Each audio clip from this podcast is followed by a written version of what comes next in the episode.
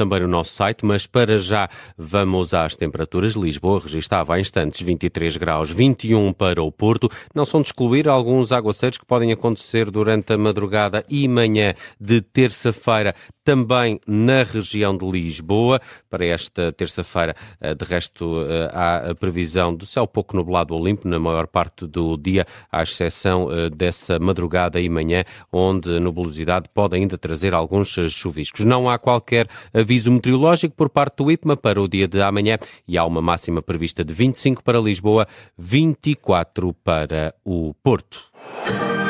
Portugal, Luxemburgo. A equipa das esquinas conta com casa cheia no estádio do Algarve. Esta segunda, a partir das sete e meia, emissão especial com relato em direto do Portugal-Luxemburgo. As emoções da seleção na Rádio Observador.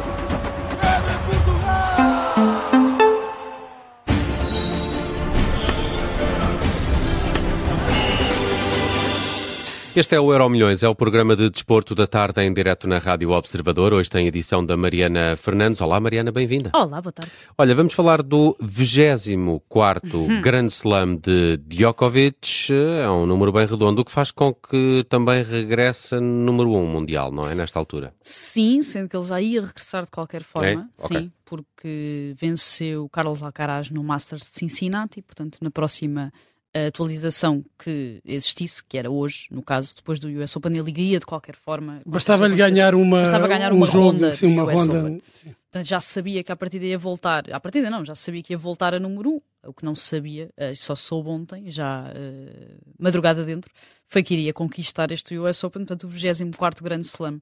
Uh, Provavelmente da, da o carreira. torneio com mais estrelas de Hollywood nas bancadas, sim, não é? Sim, sim. Uma coisa inacreditável. Incluindo Matthew McConaughey na boxe na de Djokovic, junto da família de Djokovic. No camarote real. Exatamente. uh, eu acho que daqui a uns anos vamos estar a olhar uh, para os números desta final do US Open entre Djokovic e Medvedev e pensar que foi uma vitória fácil, não é? Em três sets, sem sequer conceder um set a Medvedev e depois ter vencido também sempre em três sets nos oitavos de final, nos quartos de final e nas meias finais. Portanto, parece que foi uma coisa bastante uh, simples para Djokovic, mas eu acho que basta olhar para o tempo de jogo, mais três horas para três sets, para perceber que Medvedev deu muita luta e que uh, Djokovic venceu uma autêntica batalha em Nova York, com uh, destaque óbvio para aquele segundo set em que Medvedev chega a ter um set point e tudo depois fica só decidido num tie-break uh, brutal.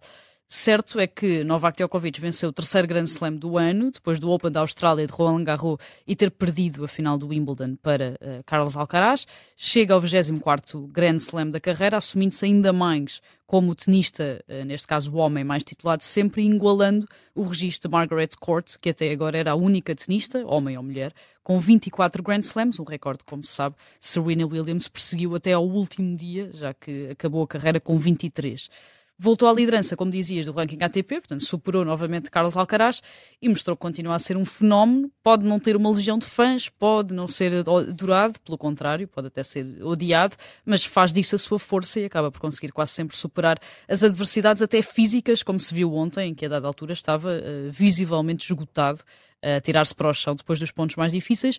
Acho que vai ter o condão muito raro uh, de ser o melhor de sempre uh, naquilo que faz, sem ser claramente o mais idolatrado de sempre. Pelo meio, ainda teve tempo de protagonizar um momento bonito ao aproveitar o número 24 para homenagear Kobe Bryant, de quem era amigo próximo e que usava, como sabemos, o 24 uh, na camisola dos Lakers. Foi, um, foi um, uma batalha, afinal, mais difícil do que o resultado pode parecer. Conseguiste ver o jogo? Sim, sim. Estive, estive a acompanhar e, claro, foi, foi nesse segundo set uh, que o jogo praticamente se decidiu. Percebeu-se que Novak Djokovic, uh, se não levasse isto em três sets, teria, muito, muito, teria muito, muitas dificuldades para conseguir uh, bater Daniel Medvedev e viu-se isso uh, nessa estatística do, do, dos pontos em, em, jogadas com mais trocas de bola, que Medvedev estava, ou venceu a, a maioria desses pontos. E o que Djokovic fez eh, foi sacar de outro das suas armas, das muitas armas que tem no seu arsenal, com subidas à rede para tentar encurtar os pontos e a conseguir ganhar muitos, Muitos pontos, pontos a, na rede, a subir muitas vezes e a conseguir ganhar esses pontos, às vezes de uma forma extraordinária. E Jo- eh, Medvedev não teve os o antídoto para essa eh, estratégia, vá lá, para essa recalibragem do jogo de, de Djokovic. Tinha claramente vantagem o russo nesses momentos em que estavam ali a trocar bolas do, do fundo do corte quase de forma interminável. Ah, Djokovic também defende muito bem, é verdade, consegue ter ali uma, uma amplitude e, e cobrir muito campo, consegue responder a quase tudo, mas Medvedev também tem essa, essa característica. E houve ali alguns momentos em que ah, Djokovic massacrava com aquelas esquerdas cruzadas ah, para a esquerda de, de Medvedev e ele conseguia responder e Djokovic insistia, conseguiu ganhar algu- alguns pontos assim, mas seria muito difícil ele ganhar o jogo só com, com essa insistência e com, com, com jogadas muito longas que favoreciam o adversário, optou por uma outra estratégia e eh, acabou por vencer, definindo esse segundo set em que se percebeu claramente que Djokovic estava ali no, no limite, até, até se calhar no limite psicológico, porque estava a ser de facto uma batalha eh, brutal, mas quanto a mim é claramente um, um tenista com muito mais recursos de- do que Medvedev. Medvedev conseguiu ahm, eh, suplantar Alcaraz, mesmo quando Alcaraz optou por essas subidas à rede, mas ontem não teve, não teve essa capacidade e, e o vencedor é justo, apesar de, de ter ali aquele momento de dúvida em que Medvedev poderia ter conquistado o segundo set e se calhar eh, ter eh, encaminhado a final de outra forma. Vamos ao futuro. A Mariana Fernandes coloca hoje no futuro a seleção alemã, eh, porque despediu pela primeira vez na sua história o seu selecionador. Sim, este cargo existe desde 1924, pelo menos de forma oficial, e nunca um selecionador alemão tinha sido despedido pela Federação, até eh, ontem, até Hansi Flick. E trazemos a seleção alemã no futuro porque, na verdade, eu acho que não existe qualquer tipo de ideia sobre qual vai ser o futuro desta seleção alemã a menos de um ano de um campeonato da Europa que vai acontecer precisamente na Alemanha. Uh, esta Alemanha foi goleada pelo Japão do fim de semana, é certo que num jogo particular, mas mesmo assim a Federação decidiu despedir o selecionador Hansi Flick, que se tornou assim, então, o primeiro selecionador alemão a ser despedido desde os anos 20.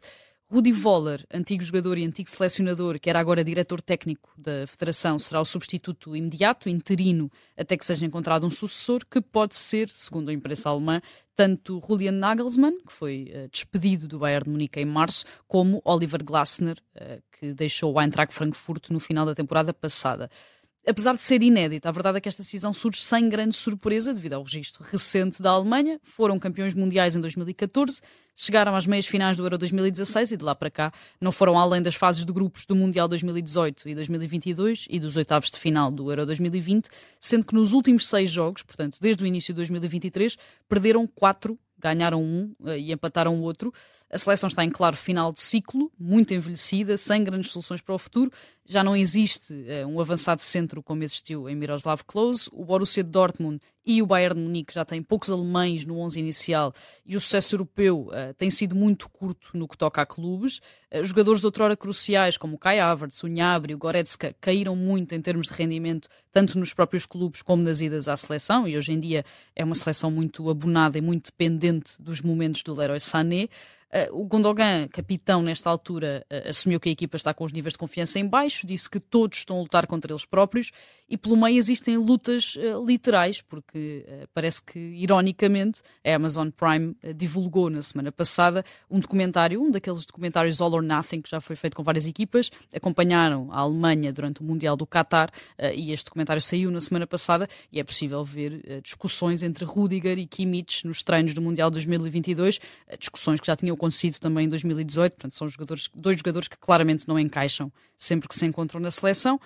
Pelo meio, eu acho que já toda a gente se tinha esquecido que Flick, Hansi Flick, aliás, chega a esta seleção com apenas 18 meses de experiência ao mais alto nível, porque ele foi adjunto de Nico Kovacs, assumiu o cargo no Bayern de Munique enquanto interino e ficou depois devido aos bons resultados e acabou por conquistar a Liga dos Campeões, mas chega à seleção com muito pouca experiência e acho que isso fica claro também nestes quatro uh, episódios do documentário em que ele constantemente e continuamente duvida da decisão que vai tomar e chega até a pedir opiniões aos próprios jogadores sobre o que fazer uh, ao intervalo. Portanto, é um jogador, um treinador que claramente não estava preparado para este desafio, pelo menos já na carreira e que deixa a Alemanha uh, sem liderança a menos de um mês, de um ano do Campeonato da Europa.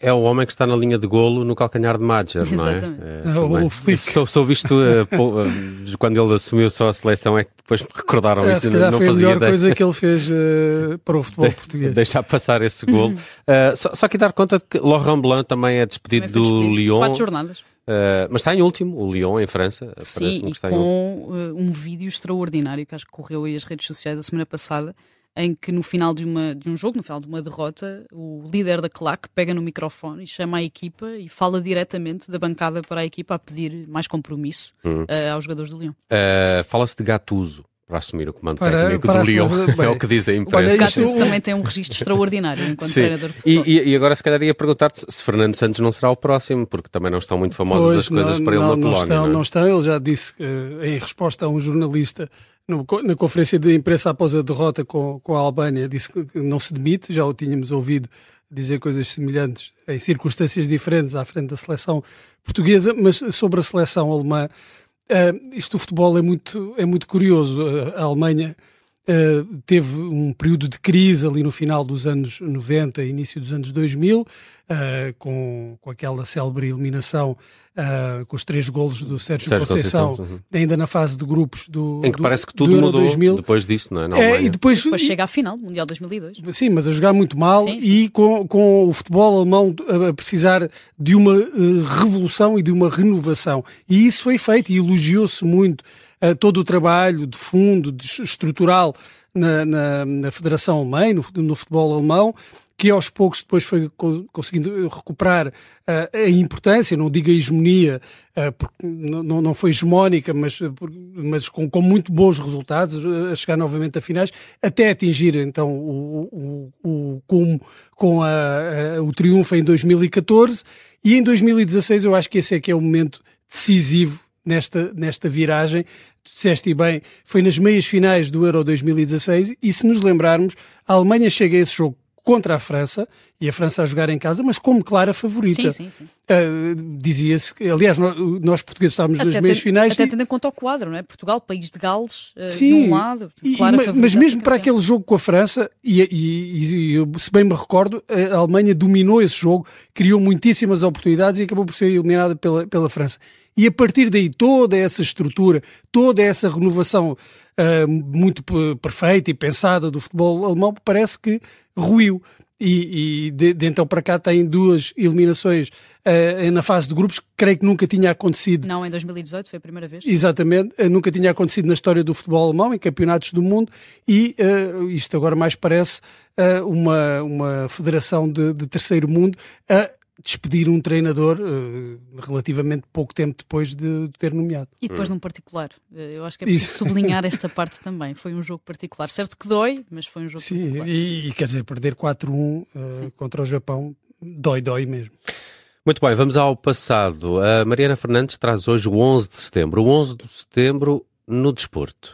Sim, é é uma das datas, obviamente, mais eh, relevantes, principalmente no mundo ocidental, ainda que seja pelos piores motivos, e é muito complicado passar ao lado do dia 11 de setembro, até quando se fala de desporto, ou principalmente quando se fala de desporto, porque a verdade é que o desporto norte-americano, principalmente, eh, não só foi muito afetado pelo atentado no World Trade Center, como ajudou a unir a nação. Depois de tudo o que se passou, praticamente todas as ligas profissionais das mais variadas modalidades cancelaram todos os eventos programados para aquele dia, 11 de setembro de 2001, eh, e até para os dias seguintes. A Major League Baseball, portanto, a Liga de Beisebol, cancelou jogos durante quatro dias, naquela que foi apenas a terceira vez que parou por completo. Tinham sido duas na Segunda Guerra e, entretanto, eh, repetiu-se o cenário agora durante a pandemia. A NFL, portanto, a Liga de Futebol Americano, também cancelou todos os jogos até dia 16 de setembro e a verdade é que o calendário ficou alterado para sempre, porque a partir de 2001 eh, e com os jogos, como os jogos em atraso tiveram de ser compensados e adiados, o Super Bowl realiza-se agora no primeiro domingo de fevereiro e até 2001 realizava-se no final de janeiro. A NASCAR também cancelou os eventos que tinha programado para esse dia, para os dias seguintes. A PGA decidiu mesmo cancelar o Mundial de Golfe que estava a decorrer e a ESPN parou a programação normal dedicada ao desporto para cobrir única e exclusivamente o que estava a passar em eh, Nova York. Da mesma forma, o desporto também foi utilizado para apelar ao sentimento patriótico, nacionalista, muito de recuperação de um país depois do que tinha acontecido, e isso ficou bem claro logo no dia 30 de outubro, quando uh, o então presidente George W. Bush fez o lançamento inicial do primeiro jogo de beisebol a acontecer no Yankee Stadium, em Nova York, depois do 11 de setembro e utilizando um casaco uh, do Departamento de Bombeiros da cidade. O desporto é tão importante que o próprio uh, museu que existe agora no sítio onde estavam as duas torres, o Memorial Museum, inclui uma ala inteiramente dedicada a esta comeback season, portanto, que aborda a importância do desporto na recuperação da identidade norte-americana e que inclui até artefactos relacionados com uh, o desporto que foram encontrados nos destroços das duas torres.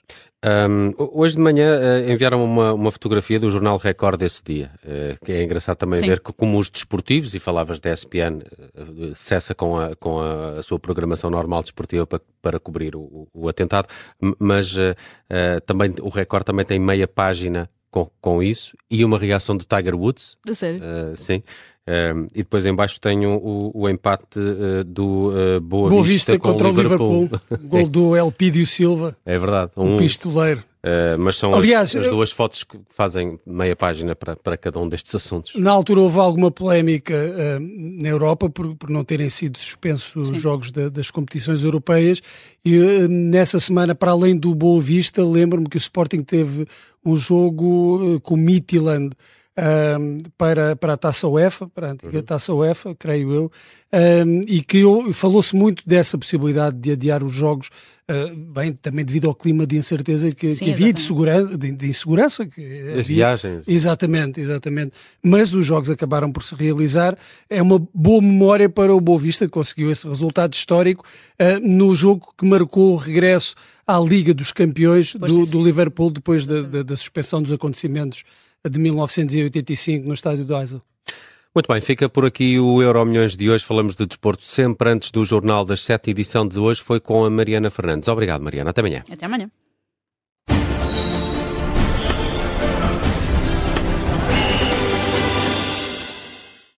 Rádio Observador. Almada.